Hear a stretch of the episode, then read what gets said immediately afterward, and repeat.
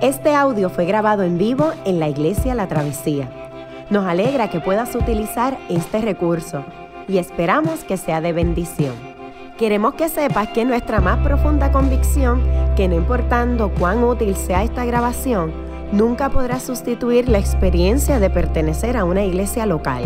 Sería un placer tenerte junto a nosotros en la travesía, pero de no poder ser así, nos gustaría ayudarte a encontrar una congregación donde puedas pertenecer y servir.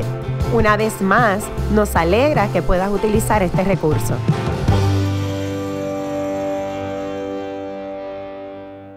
Buenas noches a todos y ya rara vez lo hacemos, pero a todos aquellos que nos van a escuchar después en, en, en las grabaciones, ya sea por las redes o por el podcast, muy buenas noches muy buenos días también a ellos. Este, la, quiero comenzar diciendo que, que hackearon nuestra página de Facebook y alguien puso una información que es incorrecta. Yo no voy a cantar ningún corito. Yo no voy a cantar ningún corito. Vamos, vamos hoy a estar tomando varios pasajes, así que la dinámica va a ser un... Nos vamos a acercar al pasaje que nos corresponde hoy. Este, lo último que Yamila había tocado específicamente en la narrativa de Hechos era el asunto donde la iglesia se enfrenta a uno de sus dilemas, sí, a uno de sus dilemas más difíciles, que es el caso de Ananías y Zafira. Este, ahora vamos a acercarnos a, a la segunda persecución de la iglesia. Yo quiero aprovechar para poner en contexto entonces lo que fue la primera y específicamente la reacción de la iglesia. Así que quiero hacer algo un poco distinto hoy. Quiero que vamos a trabajar un poco con, ese, con esa hoja. Quiero que usted se reúna. Así que déjenme dar las instrucciones este, para que podamos entonces entender y tengamos la oportunidad. Vamos a estar refiriéndonos a Hechos, capítulo 4, versos 23 al 37 y el capítulo 5, versos 17 al 42.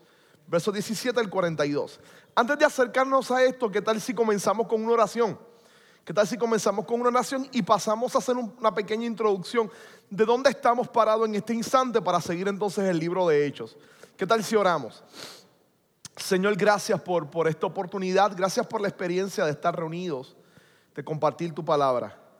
Gracias por tu gracia maravillosa y salvadora, por traernos aquí, por sentarnos ante ti, por abrir nuestros corazones, por instruir nuestras vidas con tu palabra. Rogamos para que bendiga nuestras vidas en manera especial, en el nombre de Jesús. Amén. Muy bien, vamos a dar un pequeño repaso de hechos y luego nos reunimos en grupo para mirar algunas cosas. Lo primero que hemos visto es que el libro de Hechos, número uno, es una continuación que Lucas, que es su autor, un gentil que sirve de alguna manera de cuidador físico del apóstol Pablo, lo que diríamos un médico, no pienso obviamente en médico en sentidos modernos, este, pero conocía de cuidados, una persona sumamente docta en el lenguaje griego, esencialmente por su escrito, por las imágenes que utiliza, etc. Lucas escribe lo que conocemos entonces como el Evangelio, el Evangelio, el Evangelio de Lucas y el libro de Hechos. Ambos estaban diseñados desde un principio para hacer un solo libro, no dos, un solo libro. Lo vemos cuando él escribe, los dos están dirigidos a la misma persona. ¿A quién se los dirige? A Teófilo, muy bien. A Teófilo, se lo dirige a Teófilo. El primer tratado o el primer libro, la primera parte de ese libro que él quiere hacer, de esa obra, está dirigido acerca de lo que Jesús hizo y enseñó cuando estuvo en la tierra.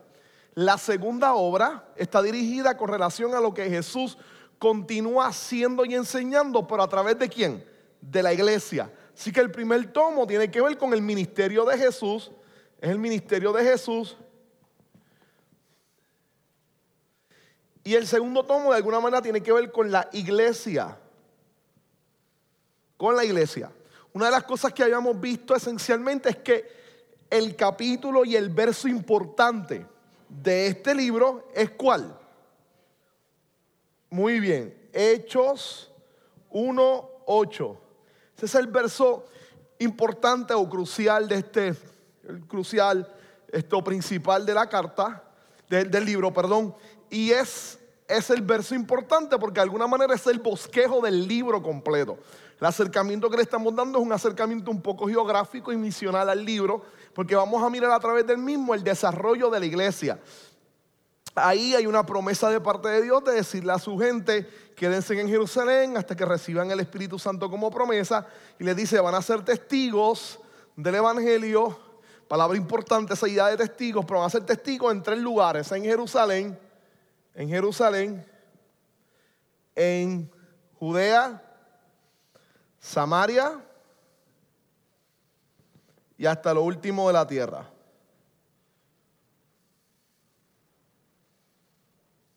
Muy bien. Esto es importante porque los primeros capítulos de el libro de Hechos, principalmente hasta el 8 o antes del 8, tienen que ver con la iglesia en Jerusalén. Uno vez uno llega al capítulo 8, 8.1, hay un proceso de persecución en la iglesia y comienza el asunto con Samaria. Y el primer caso, lo vamos a ver después, es Felipe en Samaria, predicando el Evangelio. Luego, parte de este proceso es que entra entonces en escena un personaje que va a ser crucial para la última parte del libro. De nuevo, Jerusalén y Judea lo vamos a ver esencialmente hasta el final del capítulo 7.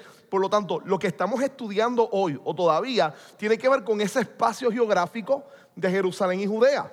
No han tenido todavía interacción con el pueblo gentil este, de manera directa. Después vamos a mirar el caso de Samaria y luego entonces con la introducción del apóstol Pablo, cuando entra en escena, vamos a ver que el libro se mueve hasta lo último de la tierra.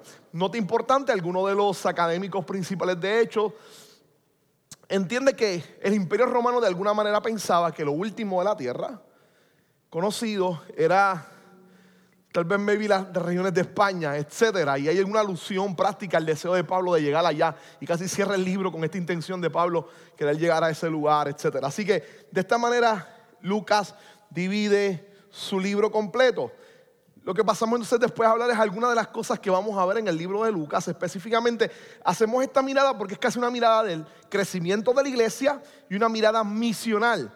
Y tercero, una de las cosas que vimos en esa mirada misional es la obra del Espíritu Santo, que va a ser crucial e importante en la vida de el apóstol Pablo, de Pedro, de Juan, de Felipe, de Esteban, de todo el mundo. Por lo tanto, Lucas tiene una intención bien particular de enseñarnos cómo el Espíritu Santo está obrando a través de la iglesia. Este, para ello tiene una estrategia sumamente interesante que nosotros entonces hablamos rápidamente en la segunda o tercera clase y esto lo relacionado a esa idea del bautismo del Espíritu Santo, de la idea del hablar en lengua, como Lucas los está presentando y una de las cosas que vimos es que eso sucede en Hechos 2, que es el caso de Jerusalén, se vuelve a repetir eventualmente en algunas instancias en Samaria, luego se repite nuevamente con la casa de Cornelio y con los Efesios y luego no se vuelve a repetir lo que hayamos hablado es que lo que está Lucas haciendo es que nos enseña que por medio de esa acción del Espíritu, Dios lo que está haciendo es rompiendo las barreras étnicas que tenía la iglesia primitiva. Para la iglesia primitiva, los samaritanos eran cuasi judíos, pero no eran parte del pueblo de Dios. Por lo tanto, se les hacía difícil entender que estos estuvieran incorporados al pueblo de Dios.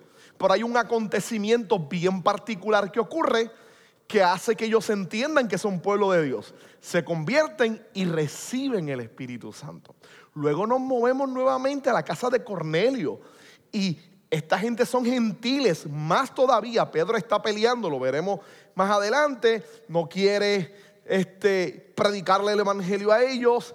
Dios interviene, ocurre exactamente lo mismo, ellos reciben el Espíritu Santo y vamos a ver que después en el concilio de Jerusalén, ese es el argumento de Pedro para decir que los gentiles deben de entrar a la iglesia.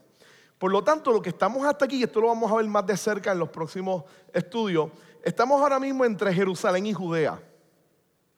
Y una de las primeras cosas que vimos con la iglesia, y Lucas es bien puntual en eso, es que nos dice cómo era la vida en el interior de la iglesia. Todos tenían las cosas en común, las participaban, este, vivían bajo la doctrina de los apóstoles, estudiando la palabra, este, estudiando el Antiguo Testamento ante la nueva verdad de Jesucristo. Este, los apóstoles les enseñaban porque anduvieron con Jesús y recibieron sus enseñanzas.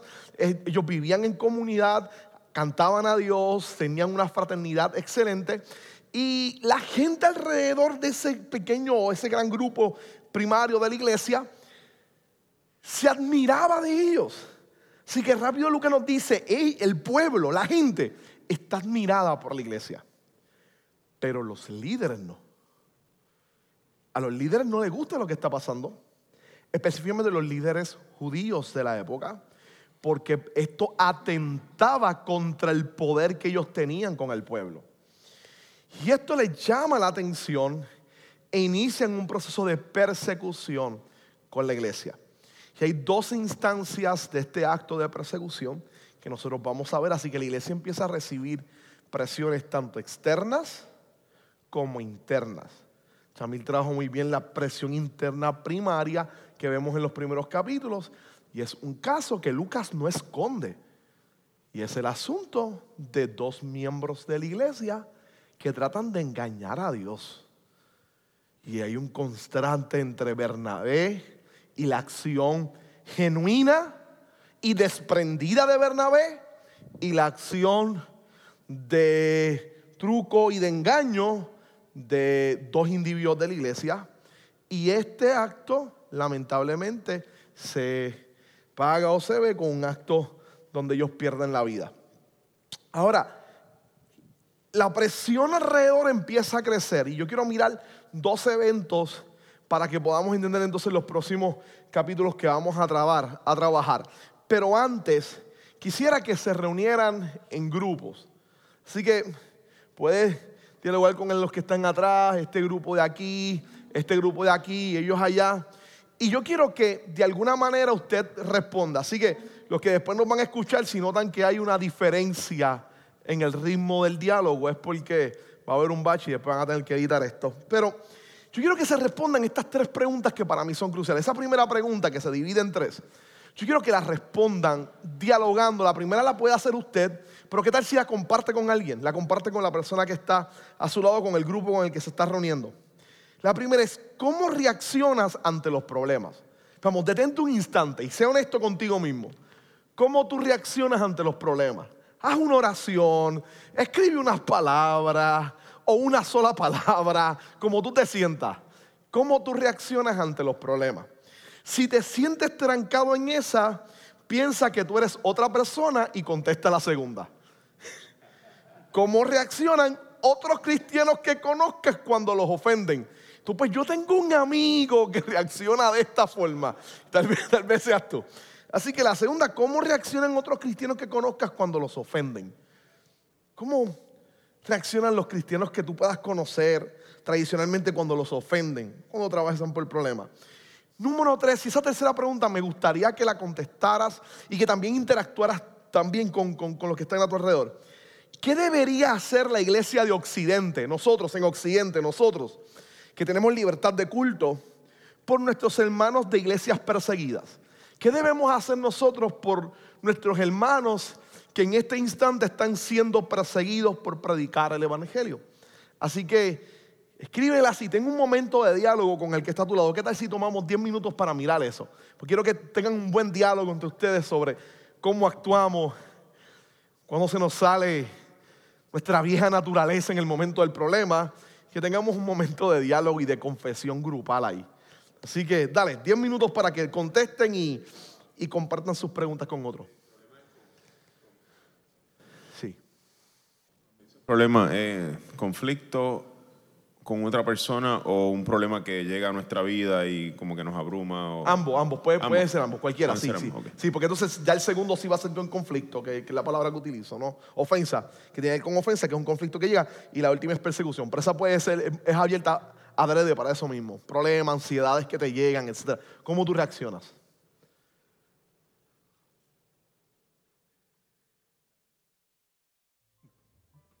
Muy bien.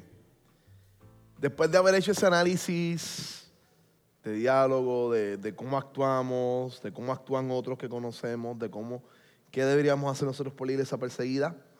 ¿Qué tal si, antes de mirar eh, eh, eso que usted contestó, déjenme leerles Hechos capítulo 4, versos 23 al, al, al 31.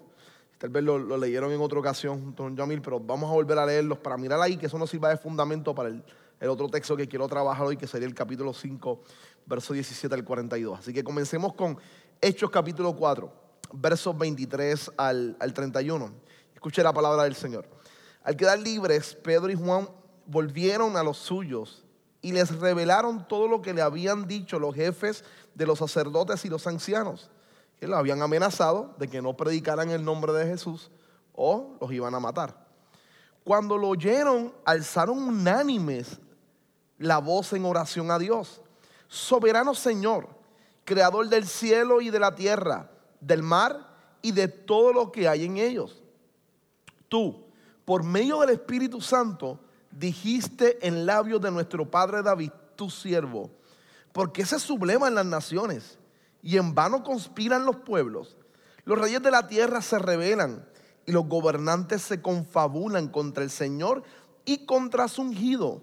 En efecto, en esta ciudad se reunieron Herodes y Poncio Pilato con los gentiles y con el pueblo de Israel contra tu santo siervo Jesús, a quien ungiste, para hacer lo que de antemano tu poder y tu voluntad habían determinado que sucediera. Ahora, Señor, toma en cuenta sus amenazas y concede a tus siervos el proclamar tu palabra sin temor alguno. Por eso, extiende tu mano para sanar y hacer señales y prodigios mediante el nombre de tu siervo, de tu santo siervo Jesús. Después de haber orado, tembló el lugar en que estaban reunidos. Todos fueron llenos del Espíritu Santo y proclamaban la palabra de Dios sin temor alguno. Este es el primer relato que Lucas nos hace de cómo la iglesia reacciona ante una persecución. Y es genial para que miremos algunos, algunos aspectos y, puntualicemos algunos de ellos hoy en esta noche.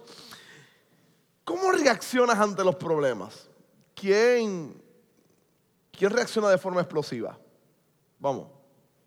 ¿Quién reacciona de forma explosiva? Muy bien, muy bien. ¿Quiénes se ciegan y solamente ven las cosas negativas y se frustran rápido?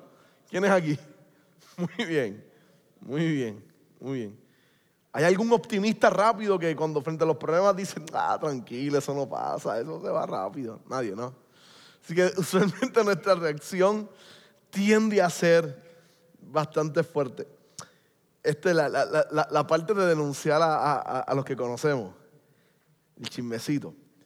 ¿Cómo reaccionan otros cristianos que conoces cuando los ofenden? Si has visto algún pana, alguna amistad cristiana cuando lo ofenden, ¿cómo reacciona?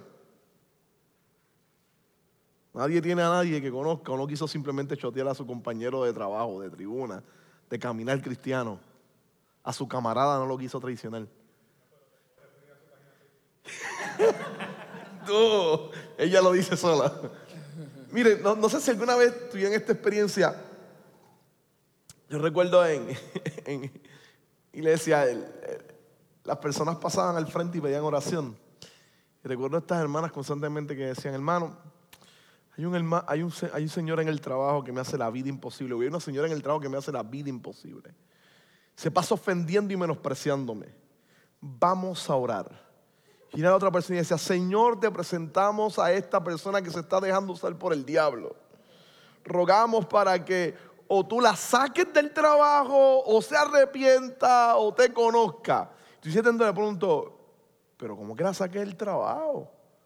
Y si tiene hijos e hijas, ¿cómo va a llevar la comida a la casa?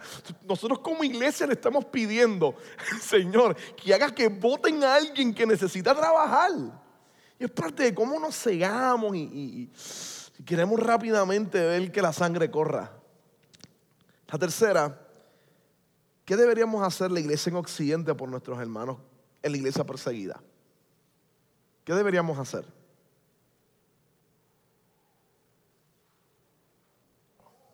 Orar, muy bien. Muy bien.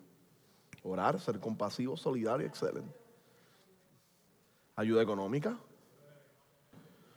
Muy bien. Aprender de ellos mucho. Muy bien.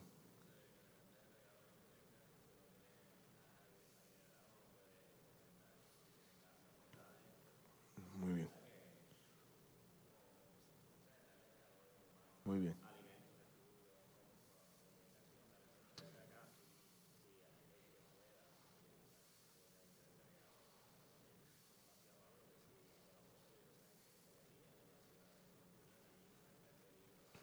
Muy bien. Hace varios años atrás yo vi un documental que, se exhibió en Puerto Rico, que lo hizo el grupo de The Voice of Martyrs. Este, se llama Love Cast Everything. El, el, documental era sobre la iglesia perseguida. En el documental, recuerdo como ahora estaba este pastor, este pastor iraquí, este, que decía, luego de la invasión norteamericana a Irak, la cosa se puso peor. Si antes nos perseguían, ahora nos persiguieron más.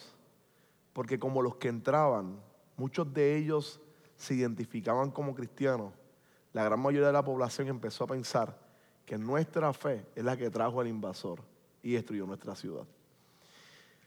Entonces están pasando por la casa de un pastor y este pastor, él este los está guiando por la casa y por su iglesia que está llena de, de cohetes y de balazos, etcétera y era el momento en pleno de la guerra. Y él, y él, este video y, el que lo está grabando, este, le dice que, ha sido lo peor que ha vivido. Y él dice, mira, hace dos semanas bauticé a 11 personas.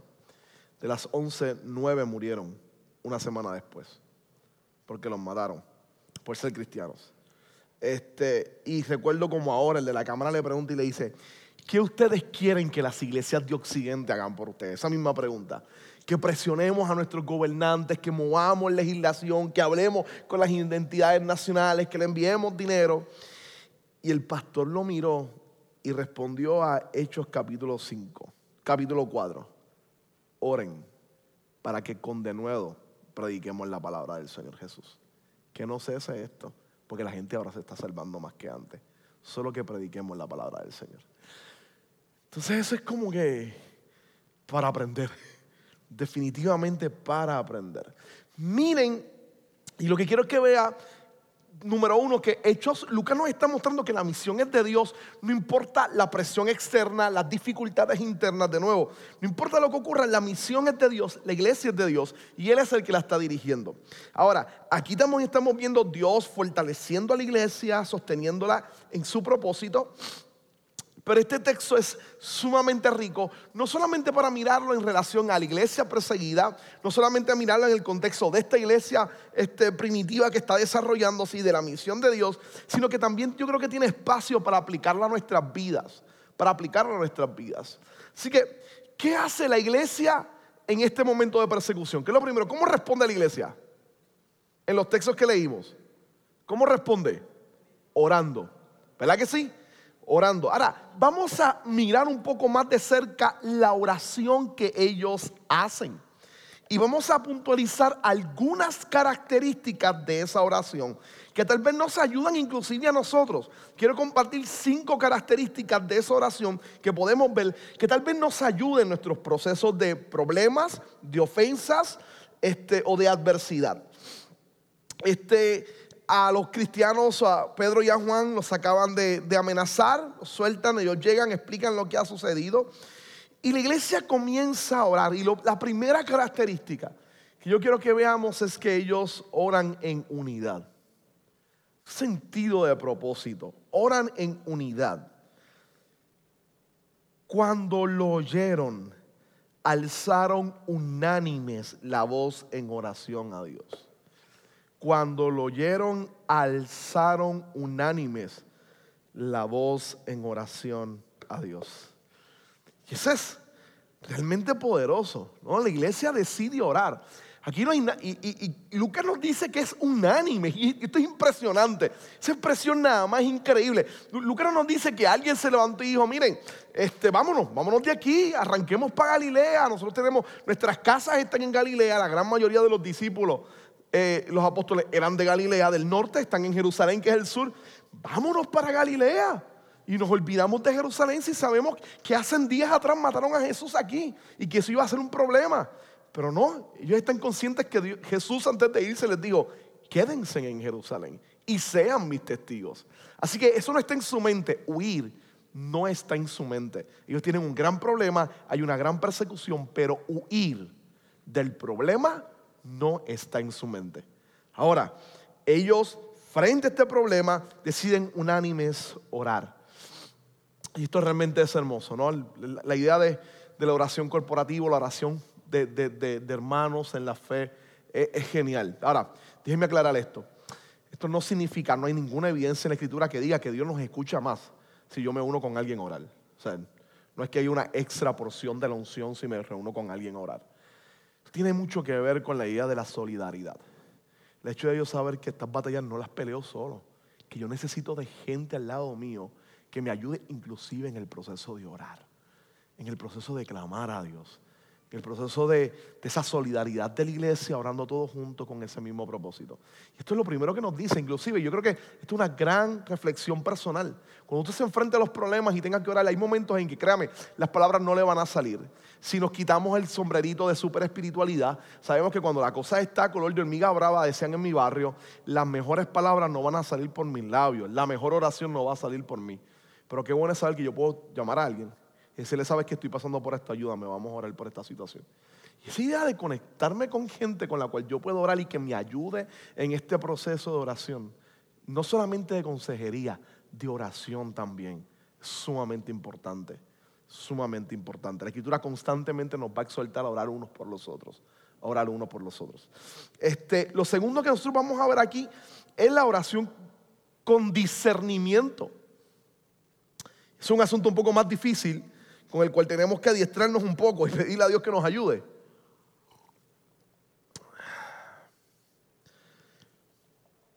¿Qué no oraron ellos? ¿Qué no oraron? Ellos no le dijeron, Señor, que descienda fuego del cielo y todas las autoridades de Jerusalén se quemen en el nombre de Jesús. No dijeron eso.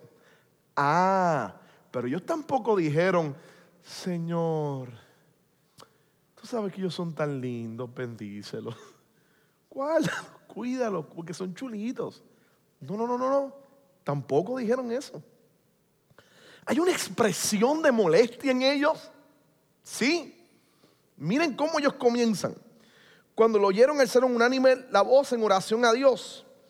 Miren esta cláusula inicial.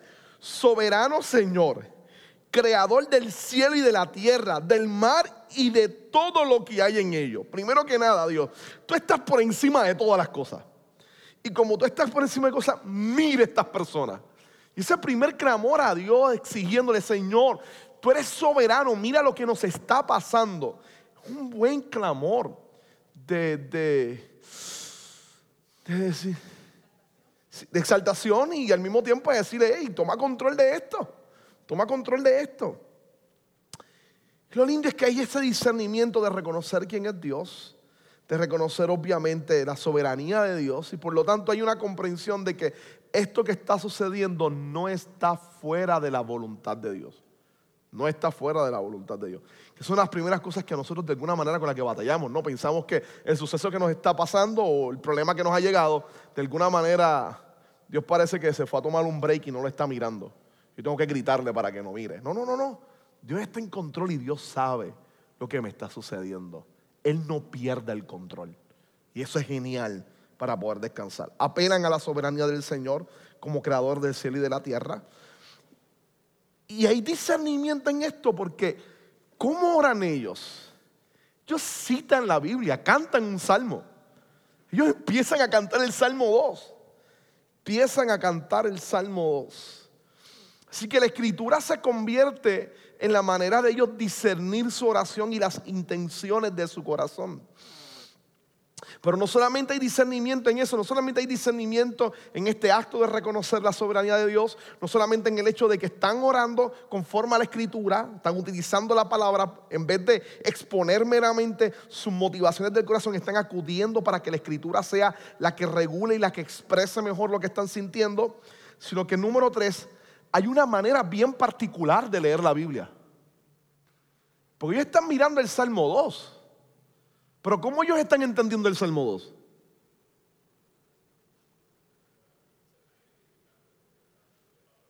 Muy bien, muy bien. excelente. Se están identificando ellos, pero también están identificando el Salmo como algo que le pasó a quién. Muy bien. Hay una lectura cristológica del Salmo. Y esto es importante. Hay una lectura cristológica del Salmo. Ellos están mirando el Antiguo Testamento, pero ahora lo, lo, están leyendo bajo los lentes del suceso y de la persona de Jesucristo. Y Jesús se convierte en los lentes con los cuales ellos miran el Antiguo Testamento. Y así ocurre con la vida cristiana. La manera en que nosotros los cristianos miramos el Antiguo Testamento es con los lentes de la revelación de Dios en Jesucristo. Así que miran el Salmo 2, le dan una lectura cristocéntrica del Salmo mientras lo están cantando. Y entonces ellos se identifican, como muy bien acaba de decir Jan, se identifican también con lo que Jesús pasó. Y la idea es, si a Jesús lo persiguieron, ¿por qué a nosotros nos va a pasar algo diferente? Si Jesús experimentó esto, a nosotros sus seguidores de seguro nos va a pasar exactamente lo mismo. Miren, esto es genial. Yo creo que Juan tal vez, aunque está un poco preocupado, eh, hubieran dos o tres pensamientos corriendo en su mente. Y esto lo digo yo, no es que esté en la escritura, pero hay dos o tres pensamientos corriendo en su mente. Una de las imágenes preferidas mías del apóstol Juan es cuando le pide a su mamá, porque ni tan siquiera él se atrevió a decírselo, le pide a su mamá este, que interceda a Jesús por ellos. Y es una escena espectacular donde la mamá se va donde Jesús le dice, mira, yo quiero que mis dos hijitos, Juan y Santiago, Jacobo, uno se, cuando tú vengas con tu reino a reinar sobre todas las cosas, pues uno se sienta a tu derecha y el otro a tu izquierda como los que van a gobernar juntamente contigo. Y esas dos sillitas yo las quiero para mis dos hijitos. Y uno se atreven a decírtelo, pero yo su mamá voy a interceder por ellos y te lo pido. Y Jesús le dice, ¿sabes qué, mano? Mira, eh, eso está bien, pero eso, eh, quien se sienta ahí, mi padre lo decide en su potestad, no yo. Pero yo sé lo que les puedo decir que de seguro van a compartir conmigo. ¿Qué van a compartir conmigo? De la copa que yo bebo, ellos van a beber. ¿Saben lo que van a compartir conmigo? Sufrimiento. Eso sí se los puedo dar. Eso sí se lo puedo garantizar. Eso sí se lo puedo brindar. Si nosotros somos realistas, si somos realistas, nosotros vivimos en una sociedad caída. Nosotros hemos sido redimidos por la sangre del Cordero, pero vivimos en una sociedad caída que se levanta y antagoniza contra todo lo que tenga que ver con la fe. Al mismo tiempo, como vivimos en una sociedad caída que está afectada por el pecado, la enfermedad, las adversidades, las desgracias, van a ser parte de la experiencia de la vida. Parte de la experiencia de la vida. Dios promete sostenernos, cuidarnos, guardarnos y estar con nosotros en medio de esas experiencias. Pero nunca nos dice que jamás vamos a atravesar por esas experiencias. Así que la iglesia dice, Jesús sufrió porque lo persiguieron. Nosotros no somos diferentes a Él. Vamos a pasar por el mismo proceso. Ahora, la acción entonces de ellos de comprender su realidad los lleva entonces a orar Número tres, de forma definida y concreta. La primera era oración con una minimidad, oraron con discernimiento y ahora oraron en forma definida y concreta. Ellos piden exactamente lo que ellos desean después de citar el Salmo. Ellos tienen claramente lo que ellos desean hacer, ¿no? Ellos piden ser llenados del poder del Espíritu Santo. Ellos piden que el Señor haga milagros y que se encargue de la situación. Ellos piden fortaleza para testificar, para hablar de parte del Señor. Tras que piden de manera específica, miren lo que ellos piden. Ellos no piden que su situación se cambie. Ellos no piden que las autoridades los dejen de perseguir. Ellos piden que Dios los fortalezca y que los use a pesar de las circunstancias que están atravesando. Y eso genuinamente es interesante. Yo recuerdo una, una, una lectura que edificó mucho mi vida en Double Tag Magazine, creo que había sido, un journal que hace Arcis Sproul, teólogo norteamericano que falleció el año pasado, Arcis Sproul, entre otros teólogos reformados este, Estados Unidos. Y está este pastor, excelente pastor, joven este, de Estados Unidos, Matt Chandler, este, que es el presidente de Act 20, 29, 28, 29, de Act 29, una, una red de plantación de iglesias, etc. Este, Matt Chandler pasó por cáncer. Joven le dio cáncer. Y él narraba, el, título del, del- del- del artículo de él era No desperdicies tu cáncer. Y él explicaba que cuando a él lo diagnostican con cáncer, pastor de una gran iglesia, cuando a él lo diagnostican con cáncer, fue bien traumático para él. Él se cerró en su cuarto y estuvo semanas y semanas y semanas orando. Orando, Dios sáname, yo estoy en el ministerio, porque a mí yo te estoy sirviendo, porque a mí si estoy haciendo tu voluntad, porque a mí, mira a mis niñas chiquitas, mira a mi esposa, mira a la iglesia, mira lo que estoy haciendo, quién va a cuidar de ella, sáname, sáname. Dice que se encerró en un estado depresivo y peleaba y peleaba y peleaba constantemente con Dios. Dice que después de esos tres meses salió, pero todavía eso estaba en su corazón y empezaron a darle la quimioterapia. Su pelo se cayó completamente en el proceso.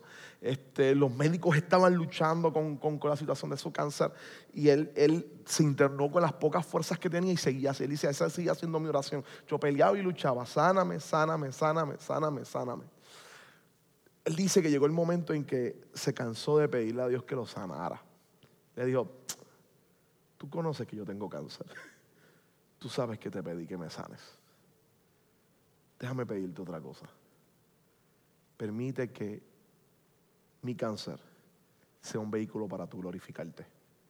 Úsame a pesar de mi cáncer. Que esto no me detenga, sino que pueda ser usado para tu gloria. Se reincorporó con la iglesia, empezó a predicar y aún en medio de su debilidad él decía, yo quiero que, que esta situación sea usada para la del Señor. El tratamiento de cáncer al final logró vencer su cáncer y, está sin cáncer ahora mismo.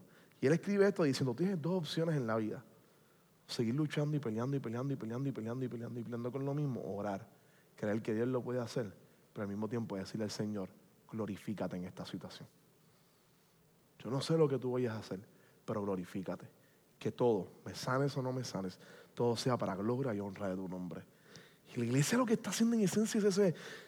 Puede ser que nos persigan, puede ser que muchos de nosotros muera. Solo te pedimos que tu nombre sea glorificado. Que podamos predicar con denuedo la palabra del Señor.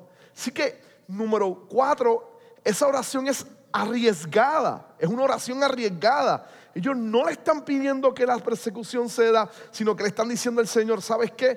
Quiero entregarme en tus manos para que tú me uses, aunque yo no sepa lo que voy a suceder. Ellos no están pretendiendo controlar el flujo de la historia. Ellos conocen que Dios es el soberano. Ellos solamente están pidiéndole al Señor, déjame entregarme completo a ti. Y que seas tú quien me uses y hagas de mí lo que tú quieras. Número cinco, para seguir, lo otro que ellos hacen es que su oración fue exitosa. Su oración definitivamente exitosa. Dios responde. Miren la manera en que Lucas lo, lo expresa. Verso 31. Después de haber orado, tembló en el lugar en que estaban reunidos. Todos fueron llenos del Espíritu Santo. Y esto hace un recuerdo, un recuerdo directo de Hechos 2. Proclamaban la palabra de Dios sin temor alguno. Wow. Lucas no nos está diciendo, Lucas no nos está diciendo, después de haber orado, temblé el lugar en que estaban reunidos. Y todos los que los acusaron cayeron rendidos y aceptaron a Cristo. No. El lugar tembló y todos los que los perseguían fueron confundidos. Tampoco. El lugar tembló y ellos siguieron predicando la palabra sin temor alguno. Y esto va a tener consecuencias. Esto no significa que no les va a pasar nada, no. Esto va a tener consecuencias. Y las consecuencias que vamos a ver ahora. ¿Qué pasó con ellos? Luego empiezan a experimentar la situación interna de Ananías y Zafira, capítulo 5, verso 17 en adelante. Ahora ellos van a tener que experimentar las consecuencias de predicar la palabra del Señor. Fíjese, el Señor los fortalece, se envía a predicar, predican sin temor, responde a la oración que ellos habían pedido, pero el resultado es otra persecución más, otra persecución más. ¿Qué tal si leemos entonces ahora los versos del 17 al, 42 rápidamente. ¿Qué tal si alguien lee los versos del 17 al 23? Otra persona lee los versos del 24 al 29 y otra persona me lee del 33 al 42. ¿Qué tal? ¿Alguien que me lea del 17 al 23? 17 al 23. Ok. Jan 17 al 23 y, y, la chica aquí me lee entonces del 24 al 33. Del 24 al, al 32. Y después alguien me lee del 33 al 42. Vamos, Jan. Pues Hechos 5, del 17 al 23. Entonces, levantándose el sumo sacerdote y todos los que estaban con él, esto es, la secta de los saduceos, se llenaron de celos y echaron mano a los apóstoles y los pusieron en la cárcel pública. Mas un ángel del Señor, abriendo de noche las puertas de la cárcel y sacándolos, dijo, Id y puestos en pie en el templo, anunciad al pueblo todas las palabras de esta vida. Habiendo oído esto, entraron de mañana en el templo y enseñaban entre tanto vinieron el sumo sacerdote y todos que, y los que estaban con él y convocaron al concilio y a todos los ancianos de los hijos de Israel y, y enviaron a la cárcel para que fuesen traídos. Pero cuando llegaron los aguaciles, no los hallaron en la cárcel, entonces volvieron y, y dieron aviso, diciendo, por cierto, la cárcel hemos hallado cerrada con toda seguridad y los guardas afuera de pie ante las puertas, mas cuando abrimos, a nadie hallamos adentro. 24 al, al 32. Cuando oyeron estas palabras, el sumo sacerdote y el jefe de la guardia del templo y los principales sacerdotes dudaban en que vendría a parar aquello. Pero viniendo uno, les dio esta noticia.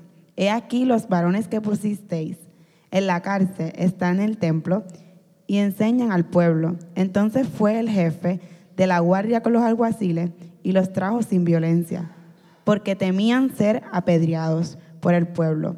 Cuando los trajeron, los presentaron en el concilio. Y el, y el sumo sacerdote les preguntó, diciendo, ¿no os mandamos estrictamente que no enseñéis en ese nombre? y ahora habéis llenado a Jerusalén de vuestra doctrina y queréis echar sobre nosotros la sangre de ese nombre. Respondiendo Pedro y los apóstoles dijeron, es necesario obedecer a Dios antes que a los hombres. El Dios de nuestros padres levantó a Jesús, a quien vosotros matasteis, colgándole en un madero. A este Dios ha exaltado con su diestra por príncipe y salvador, para dar a Israel arrepentimiento y perdón de pecados. Y nosotros somos testigos suyos de estas cosas. Y también el Espíritu Santo, el cual ha dado Dios a los que le obedecen. ¿Alguien del 33 al 42? Sí. Muy bien. Ellos oyendo esto se enfurecían y querían matarlos. Entonces levantándose en el concilio un, fariseo llamado Gamaliel, doctor de la ley, venerado de todo el pueblo, mandó que sacasen fuera por un momento a los, a los apóstoles. Y luego dijo, varones israelitas, mirad por vosotros lo que vais a hacer respecto a estos hombres, porque antes de estos días se levantó Teudas diciendo, diciendo que era alguien. A este se unió un número como de 400 hombres, pero, el fin, pero él fue muerto y todos los que le obedecían fueron dispersados y, reducidos a nada. Después de este, se levantó Judas el Galileo en los días del censo y llevó en pos de sí a mucho, a, sí a mucho pueblo. Pareció también él y todos los que le obedecían fueron dispersados. Y ahora os digo, apartados de, de estos hombres y dejadlos, porque si este consejo a esta hora es de los hombres, se desvanecerá. Mas si, si es de Dios, no, lo, no la podráis destruir, no seáis tal, tal vez hallados luchando contra Dios. Y convinieron con él, y llamando a los apóstoles, después de azotarlos, le, les imitaron que no, que no hablasen en el nombre de Jesús, y los pusieron en libertad. Y ellos salieron de la presencia del concilio gozosos de haber sido tenidos por dignos de padecer afrenta por causa del nombre. Y todos los días en el templo y por las casas no cesaban de enseñar y predicar a, Jerusal- a Jesucristo. Esa última cláusula con la que Lucas termina es, difícil para uno y genial. Estos versos son, Lucas nos vuelve a narrar de manera bastante rápida el próximo acto de persecución. Entonces empieza a hacer algunos de sus movimientos interesantes que uno los va a notar en la carta, que con un poquito de trasfondo yo no empieza a ver lo, lo asombroso de esto. Lo primero es que ellos vuelven a predicar. Le habían dicho anteriormente que no lo hicieran y vuelven a hacerlo. Entonces, tras que lo vuelven a hacer, eh, Lucas nos comienza a decir quiénes son los primeros que se molestan. Son los jefes principales. Y estos jefes principales eran una élite judía que controlaba el templo, que respondía a Herodes y respondía esencialmente a las autoridades romanas, que eran los saduceos. Y el sector saduceo era un sector bien interesante. Ellos no creían en la resurrección, no creían en ángeles. Y adrede Lucas hace algo con la narrativa diciéndonos quién saca. Los que no creen en ángeles, meten a Pedro en la cárcel y un ángel lo saca. Entonces, Lucas está jugando con todas las nociones de, de la, de lo que ellos están, de, de- de estos actores que están en medio de su narrativa y de su drama. Además de esto, estos saduceos controlaban el templo, de nuevo, eran una élite que respondían a este lugar. Y eran enemigos políticos, ideológicos y teológicos del otro sector, los fariseos. Entonces, ellos juntos, fariseos y saduceos, formaban el concilio o el consejo o el sanedrín. Y esto era peor que republicanos y demócratas. Peor que PNP y populares. Se estilo de no llevar a ningún lado y salir peleando todo el tiempo. Era constante. Pero Lucas nos dice que esta gente que nunca se ponen de acuerdo contra los apóstoles, por fin se ponen de acuerdo. Está- Ese dicho antiguo que dice, el enemigo de mi enemigo es mi amigo. Así que si los fariseos, si esta gente son enemigos de los fariseos, pues los fariseos van a ser mi amigo. Entonces, hay una noción aquí que empieza a, Lucas casi a mostrarnos cómo se unen ellos que nunca se juntaban, deciden unirse para tener entonces un frente común contra la iglesia. Esto es para que usted vea cómo la iglesia, por medio del servicio y de la predicación del evangelio, está sacudiendo los poderes terrenales. Hay un himno que en la travesía han cantado varias veces que a mí me encanta. Hay, hay dos que me vuelven loco. Uno de Pagüera, que es Pagüera, Pagüera, Paguera, Pagura. Pagura, el ministro metodista argentino.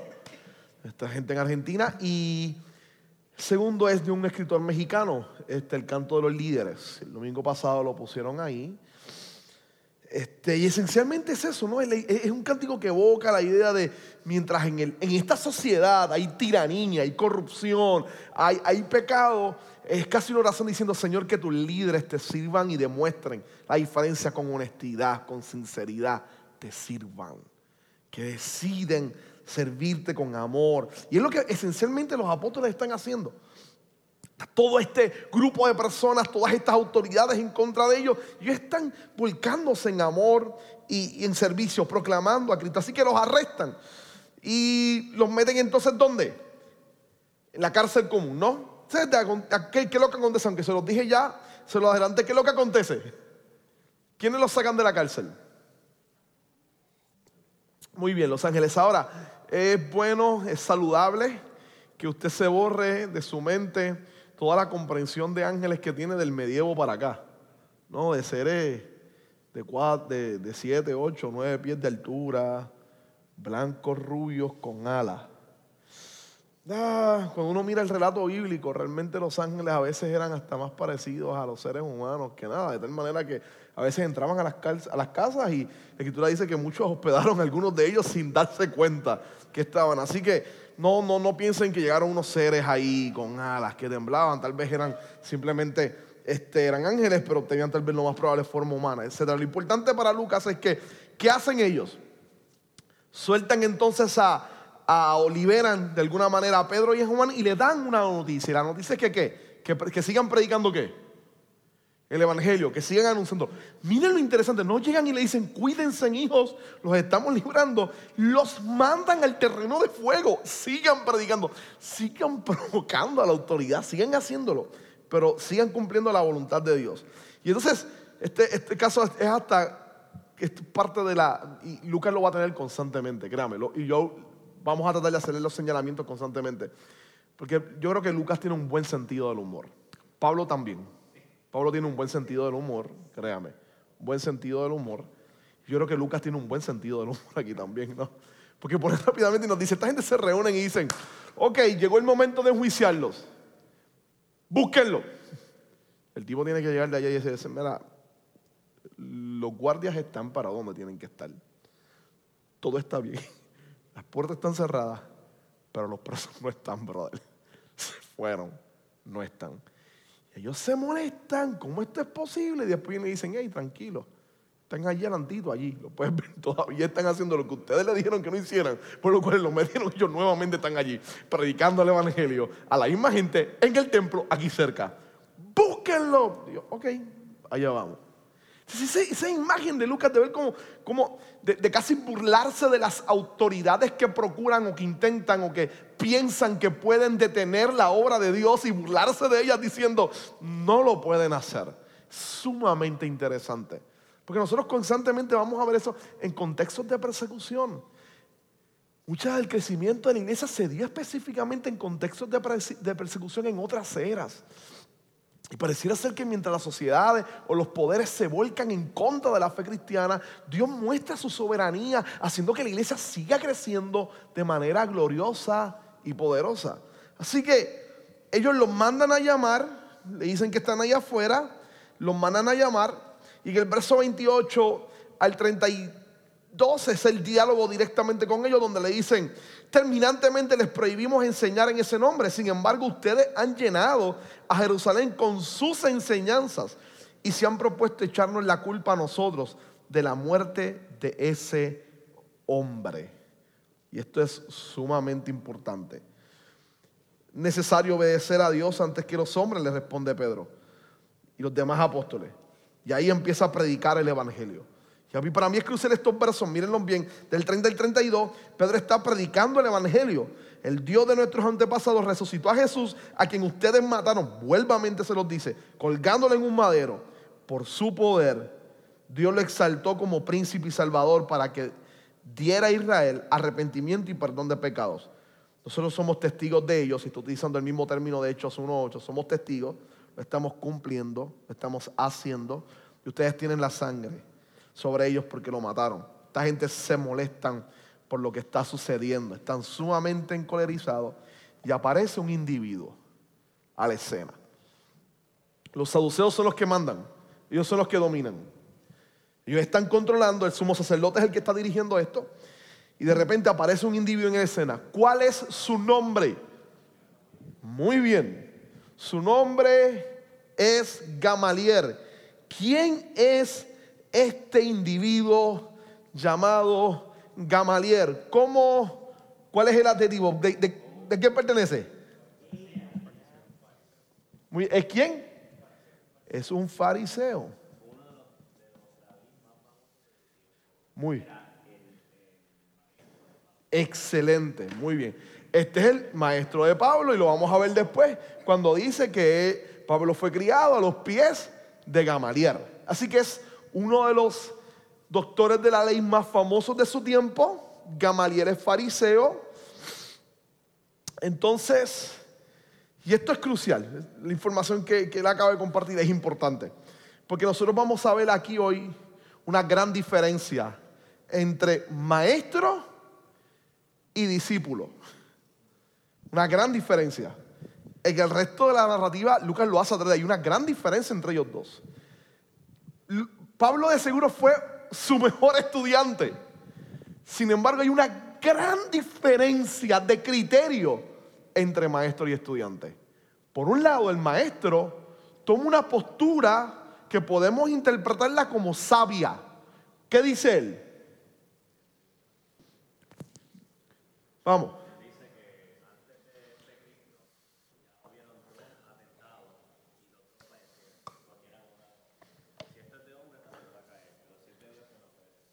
Muy bien, y eso es importante, porque hace conciencia de dos rebeliones.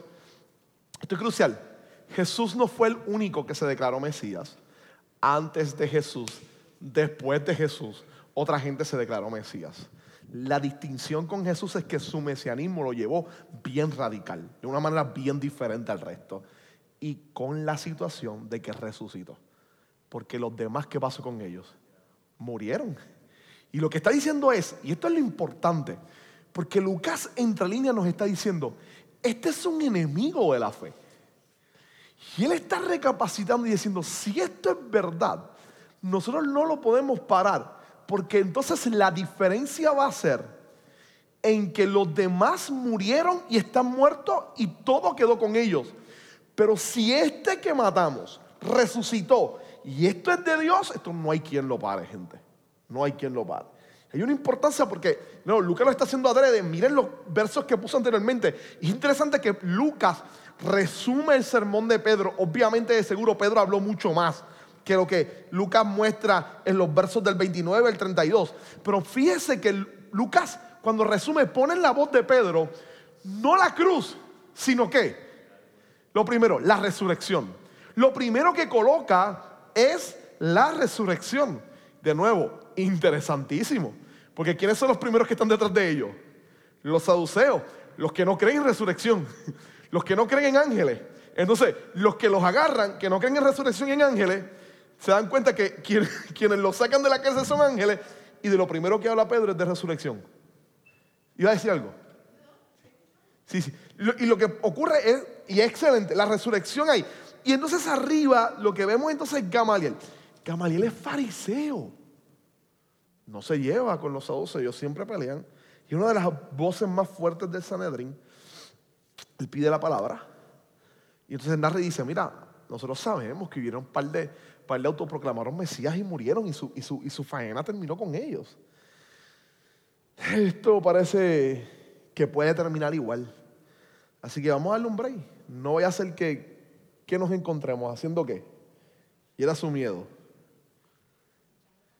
luchando contra Dios. No voy a hacer que estemos luchando contra Dios. Y esto es interesante, de nuevo, porque ya mismo en unos capítulos más, en unos miércoles más, va a llegar un personaje educado por Gamaliel que cuando le traen los cristianos piensa igual que su maestro. No, todo lo contrario. Todo lo contrario. Él pide cartas para matar a los cristianos, porque no los tolera. Y los arrastra y los va casa por casa mientras los están arrastrando e inclusive, e inclusive detiene y ante sus pies tiran los mantos. La gente que va a apedrear a uno de los grandes predicadores de la iglesia primitiva, Esteban. Y él está viendo y consintiendo en la muerte de Esteban. Mientras su maestro pide a prudencia, su discípulo quiere ver sangre y muerte. Si lo único, lo único que tuviéramos son esas pequeñas dos imágenes, uno diría, Dios estaba trabajando con Gamaliel, pero este individuo está lleno y Dios no, no, no, ese es definitivo. Pero cuando uno lee el resto del libro de Hechos se sorprende. Porque de Gamaliel jamás se nos dice que alguna vez haya aceptado a Cristo como Salvador. Sin embargo, del individuo que respondió de forma radical, se nos dice que tuvo un encuentro con Cristo, que se rindió a los pies de Él y se convirtió en el gran predicador de los gentiles. ¿No es fabuloso ver cómo Dios rompe nuestros esquemas y toma a la gente que nosotros decimos, que ese individuo no hay quien lo salve. Es tan malo que no hay quien lo salve. Y Dios decide demostrarnos de que Él actúa bien diferente a nuestros pensamientos y a nuestras ideas. Y termina sorprendiéndonos. Tal vez que nosotros pensamos que no. Sí, decide salvarlo. Entonces, es interesante, Dios no actúa ni piensa como nosotros. Y eso es algo que de nuevo también, Lucas constantemente nos va a estar sorprendiendo con eso. Es que Dios es soberano. En última instancia, ¿sabes? Qué bueno, qué bueno, qué bueno que Dios no piensa como nosotros. Qué bueno. Porque para nosotros sería decir, ah, este, Gamaliel está a un pasito de ser cristiano. A un pasito de ser cristiano. Y el otro, con eso hay que sacarlo del medio. Y termina siendo que el que estuvo a un pasito, tirado en el piso de ser cristiano, terminó siendo el perseguidor, que era Pablo. Así que eso brinda un poco de esperanza a nuestras vidas, o Saulo, eventualmente después Pablo, a ver la manera en cómo Dios empieza a trabajar y a obrar. Entonces, este, el verso, verso 39, la segunda parte del verso 39 es genial, dice, se dejaron persuadir por quién? ¿Quién los, quién los convenció? Gamaliel. Se llaman a los apóstoles. ¿Y qué les hacen? Los azotan. Y luego de azotarlos les ordenaron que no hablaran más en el nombre de Jesús. Después de esto los soltaron. Y sueltan a los apóstoles. Arriba nos mencionado anteriormente por qué ellos le tienen miedo al pueblo. ¿Por qué le tienen miedo al pueblo? ¿Por qué los líderes judíos le tienen miedo al pueblo? ¿Por qué le temen al pueblo?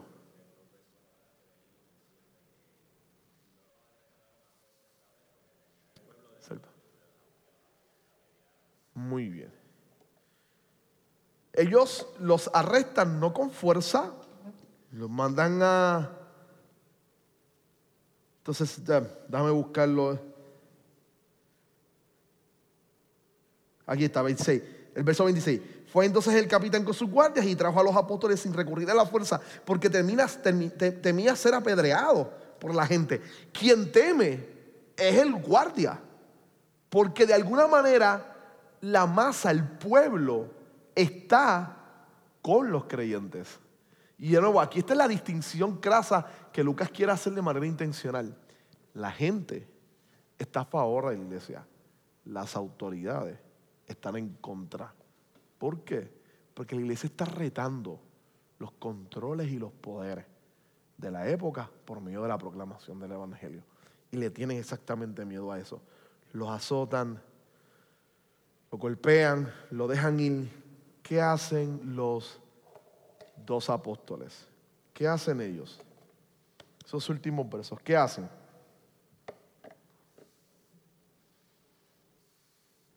Versos 41 y 42.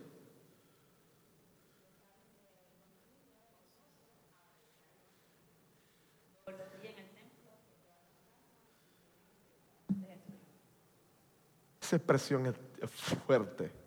Créanme, nosotros podemos leer la Biblia, pero ¿quién rayo? Muy bien. Sí.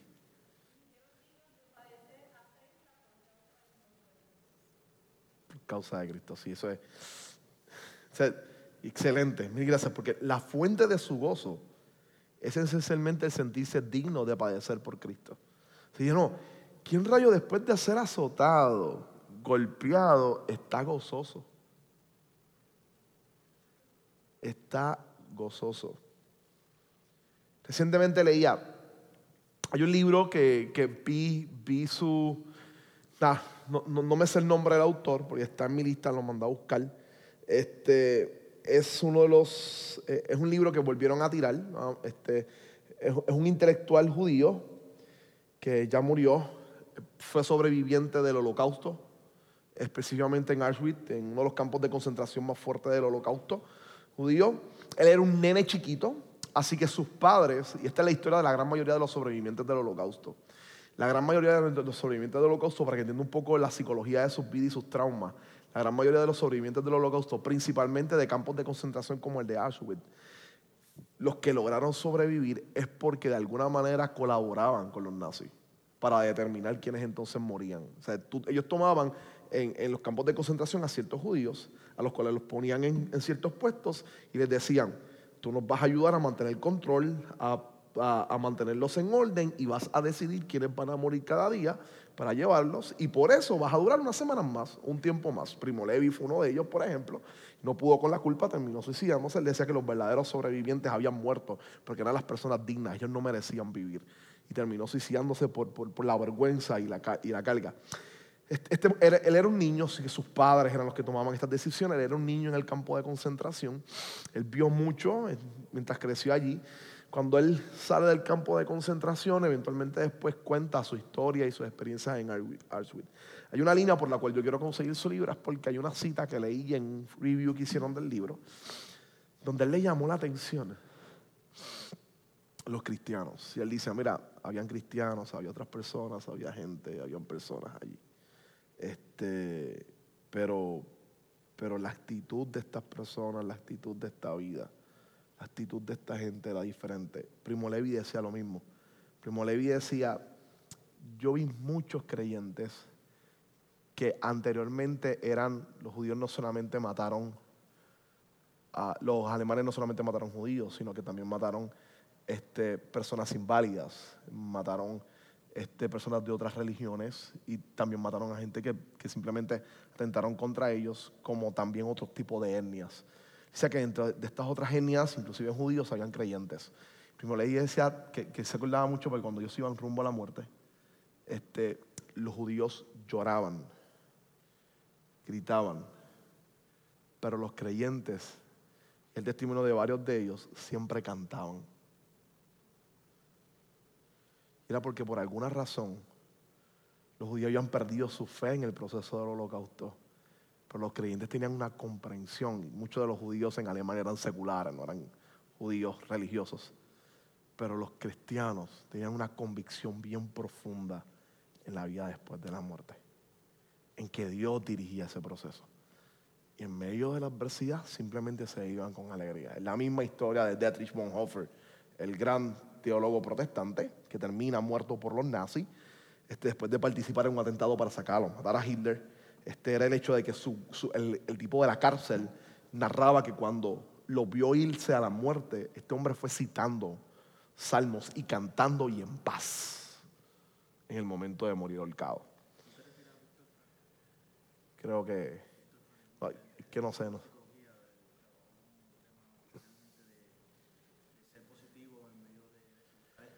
Puede ser, no me acuerdo el nombre realmente, pero puede ser, puede ser, puede ser. Este, pero es para que veamos, ¿no? Est- Esta idea de cómo el Espíritu da fortaleza en medio de la adversidad a los creyentes. Es algo real y genial y es poderoso.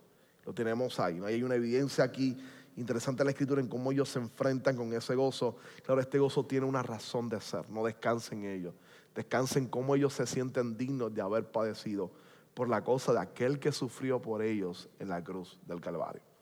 Así que yo creo que esto es una muy buena manera de culminar. Yo quiero que termine contestando la última pregunta del trabajo para cerrar entonces y orar hoy. Este, mire bien la última pregunta y quiero que la conteste y la hablamos un momentito. ¿Qué te parece el consejo de Gamaliel? Vamos, ¿qué te parece el consejo de Gamaliel? ¿Cómo, lo cómo describirías el consejo de Gamaliel? ¿Prudente? ¿Sabio? Muy bien. Claro. Muy bien. Sí, definitivamente no hay una convicción fuerte con relación a aceptar a Cristo, pero sabio, prudente. ¿Qué más? Sobria. Al extremo, no se va al extremo. Muy bien. Muy bien. Muy bien.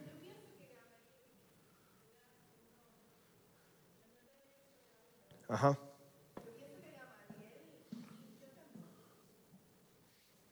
Pudiera ser, sí.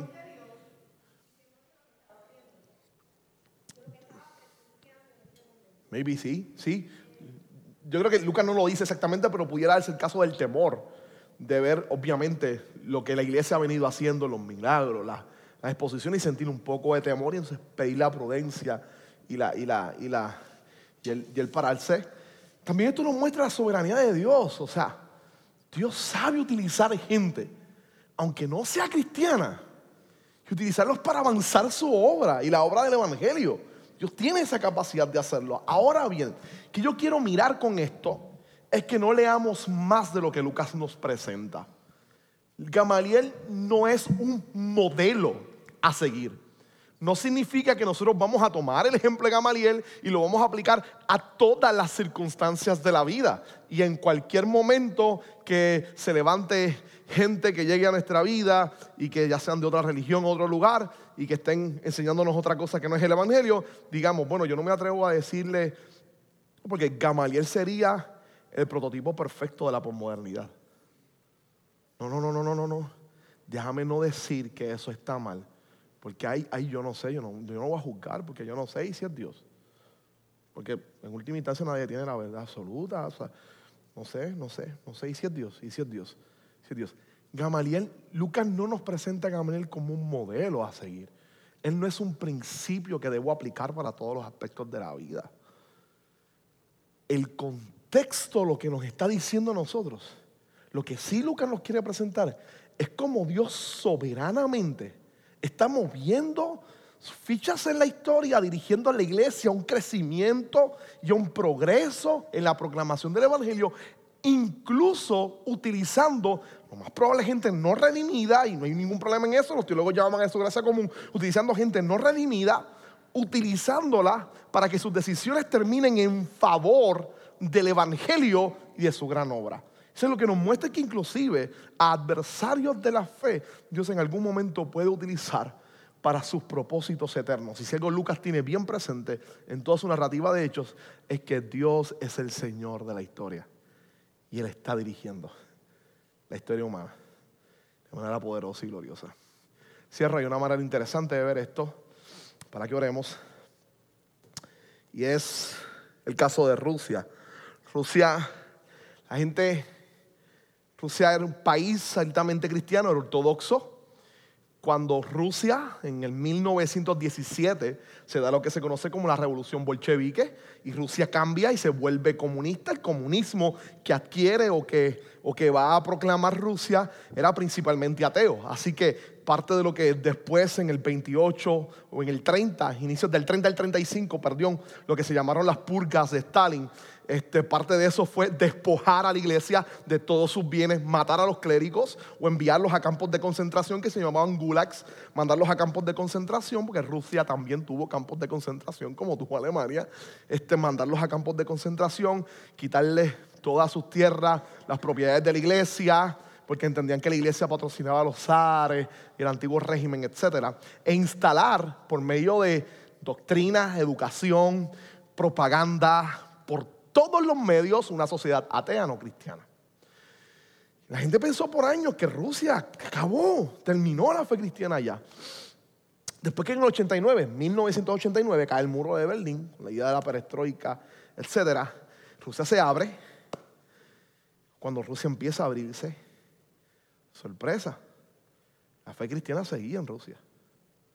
Y viva. Y en pocos lugares bien fuertes. Una vez se cae el régimen, se cae la persecución, en estos últimos veintipico, treinta años, las iglesias en Rusia han empezado a llenarse y la iglesia ortodoxa ha empezado a crecer de manera impresionante en Rusia. En Alemania, cuando yo estuve, el lado de Alemania quedaba, quedaba para Rusia, Alemania estaba dividida con un muro, la parte que daba occidente y la parte que daba oriente, que estaba bajo el control de Rusia. La parte que daba para el control de Rusia, las iglesias están llenas. Tú ibas los domingos y las iglesias estaban llenas completas. La que daba el parte de occidente, las iglesias eran museos realmente, ya la gente no va a la iglesia. Pero es bien interesante, por eso no ocurrió solamente ahí. Este, la premio Nobel de Literatura, este, Checoslovaquia, Checoslovaca ella, este, después del caso analizando Chernobyl, ella decía exactamente lo mismo cuando ocurre Chernobyl y el control ruso termina y ocurre la, desgracia de Chernobyl, la gente vuelve a las iglesias. Iglesias vacías empezaron a llenarse nuevamente. Dios controla la historia. Dios controla la historia. Mueve su ficha para hacer que la iglesia avance. Esta no es nuestra obra, es la obra del Señor. Nosotros simplemente somos invitados a ser parte de esa historia y de esa obra. Él como quiera va a hacer que su labor, que su misión florezca para la gloria de su nombre. Y eso es lo que Lucas nos va a enseñar en el libro de Hechos. Amén. Así que podemos confiar en el Dios que dirige la historia y que dirige nuestras vidas porque Él es soberano. ¿Qué tal si oramos y terminamos entonces esta noche con oración delante del Señor? Padre, gracias, gracias por, por esta noche. Gracias por mis hermanos y hermanas que están reunidos hoy, que sacaron de su tiempo para simplemente reunirse aquí a estudiar tu palabra. Señor, ayúdanos, ayúdanos a actuar como tu iglesia, en medio de ofensas, en medio de las adversidades, en medio de los problemas. Aquellos que actuamos de forma explosiva, aquellos que nos volvemos bastante pesimistas, aquellos que nos trancamos, nos cegamos, aquellos que, que sentimos que el mundo se cae al piso, cuando los problemas que no podemos dominar se nos levantan, permítenos tomar el ejemplo de la iglesia primitiva y simplemente orar, confiar, reconocer que tú eres el Señor soberano de la historia, que nada se escapa de tu voluntad. Ayúdanos a descansar en que detrás de toda adversidad hay un propósito. Que tú puedas utilizar cada una de esas dificultades para gloria de tu nombre. Permítenos comprenderlo, entenderlo y poder simplemente solidarizarnos al mismo tiempo no solamente con personas que están pasando por problemas, por creyentes que están atravesando circunstancias difíciles y acompañarlos en oración a ellos, sino al mismo tiempo solidarizarnos con la iglesia perseguida y te rogamos por los miles y miles de creyentes en este momento que están siendo perseguidos. Como muchos de ellos han pedido Dios, nosotros queremos que, la persecución termine y que ellos con libertad puedan proclamar tu nombre pero usa la persecución para tu gloria. Dale fortaleza a los creyentes que están proclamando tu evangelio. Dale fortaleza, guarda su vida, pero dale fortaleza, que tu palabra sea predicada con denuedo y que vidas vengan al conocimiento de la gracia salvadora de nuestro Señor. Gracias porque la iglesia es tuya. Esta es tu historia, es tu mundo que tú creaste, que estás redimiendo y salvando para la gloria de tu nombre. Descansamos en ti en el nombre de Jesús. Amén, Señor. Amén. Gracias por venir esta noche. No canté. No fui yo quien puso eso. Les debo el corito. Pero no fui yo.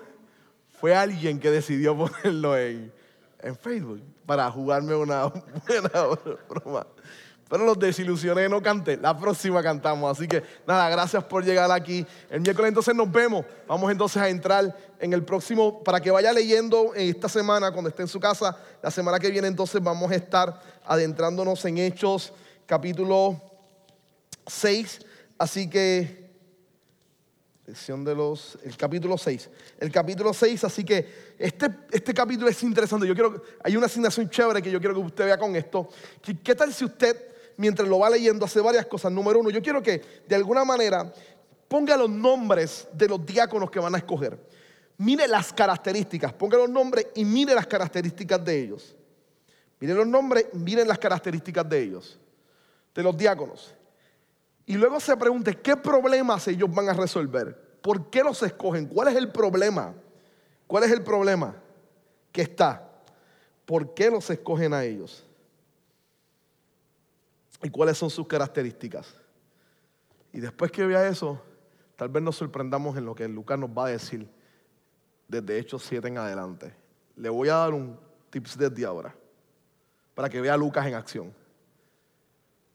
Cuando usted esté cerca, mire qué los apóstoles quieren que los diáconos hagan y qué los apóstoles dicen, esto es lo que nosotros vamos a hacer. Y luego lee el capítulo, después si puede, después del 6, lee el 7 y mire lo que uno de esos diáconos hace. Y vea un poquito el contraste con el que Lucas está jugando y trabajando. Porque es genial, realmente genial. Es una parte de la soberanía del Espíritu Santo en la vida de la iglesia. Así que nada, esa es la asignación. Los veo entonces aquí el miércoles para que trabajemos esta parte que es genial juntos. Va a ver estos diáconos, el rol de ellos, quiénes eran y qué van a resolver y sobre todo lo que el Espíritu dice que va a hacer con ellos. Así que Dios les bendiga, Dios les guarde. Buenas noches. Qué bueno que pudiste escuchar esta grabación. ¿Qué tal si la compartes con otros? Recuerda que hay muchos más recursos en nuestra página latravesía.org, donde también puedes realizar un donativo. Dios te bendiga.